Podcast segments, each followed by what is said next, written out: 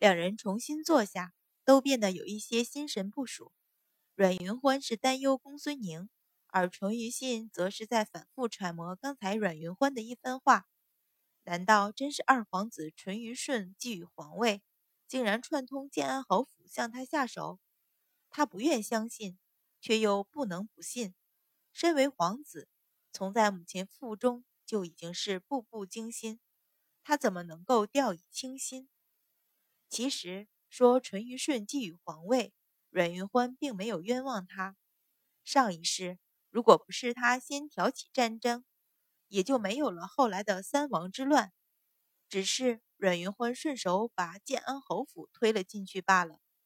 正这时，只听门外脚步声响，白芍声音唤道：“六殿下，你话没说完。”房门砰的一声被人推开。六皇子淳于坚一阵风般刮了进来，大声嚷道：“四哥，你为何不等我？”淳于信含笑道：“你功课没完，我若等你，岂不是让阮大小姐空等？”淳于坚懊恼地抓了抓头，说道：“那老夫子迂腐得很，我都说回去补上，偏偏不肯。”讨好的往阮云欢跟前凑了凑，说道：“阮小姐。”你和四哥已经说了这许久的话，等一下和我去玩好不好？阮云欢失笑说道：“殿下要去玩，自然有侍卫太监陪着，干什么非得拉着我？”淳于谦懊恼道：“他们有什么意思？大话不敢说，大气儿不敢出。我说什么便是什么，哈巴狗一样，无趣的紧。” 阮云欢笑了出来。感情这位六皇子是被他呛上了瘾，越给他没趣，他越觉得新鲜啊。只是这话被他的侍卫们听到，怕是很难受吧？想着抬头向门外望去，却见一条人影直直地立在门口，一双阴郁的眸子死死地盯在自己脸上，眸光相对，阮云欢吃了一惊，起身见礼，说道。臣女见过五殿下，眸底的笑意一寸一寸冷了下去，变成一抹疏离。你看，你看，你给五哥见礼，方才见了我，动都不动。六皇子淳于坚又嚷了起来。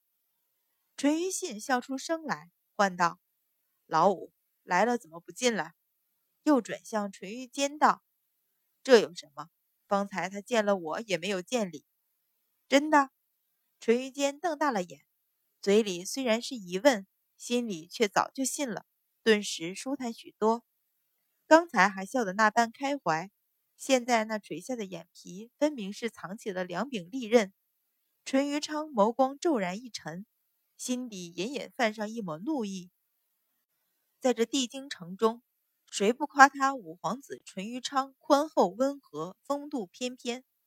怎么偏偏这个只有一面之缘的相府千金，瞧见他就像瞧见一个宿敌一般？阮云欢对慢慢走进来的淳于昌不再多瞧一眼，却挑了挑唇，淡笑道：“我不见礼，自然是因为将殿下当做朋友。若是殿下不满，臣女请罪便是。”说着做事起身，淳于昌顿时黑了脸，向前的脚步一停。这是什么话？只对他一人见礼，就是说只有他不是朋友。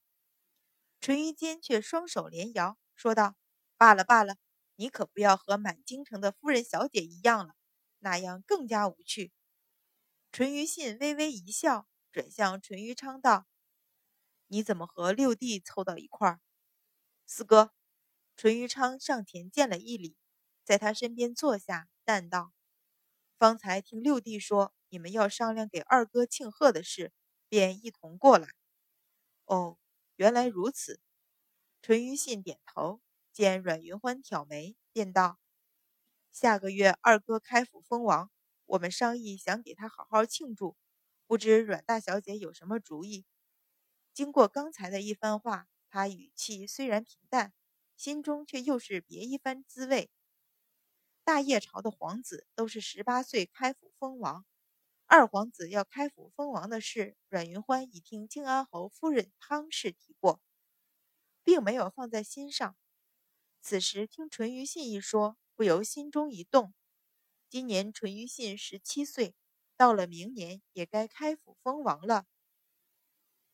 依我说，我们求了父皇笔墨，给二哥送块金字大匾去。淳于坚抢着道。淳于信摇头道：“金字牌匾怕是送的人不少，父皇那里怕是便会赐下一块。”哦，淳于坚懊恼的挠头。说道：“那送什么？五哥，你有什么主意？”淳于昌向阮云欢瞧了一眼，淡淡道：“都说阮大小姐机智过人，不知道有什么主意？”机智过人，阮云欢挑了挑眉，怕是在说太子府那天的对答吧？唇角勾出一个清冷的笑容，淡道：“臣女只闻当朝五皇子有经世之才。”五殿下此言，臣女愧不敢当。又一个皮球踢回去，淳于信抬眸向他一瞥，眸中带上一丝笑意。淳于昌被他说的一滞，咬了咬牙忍住。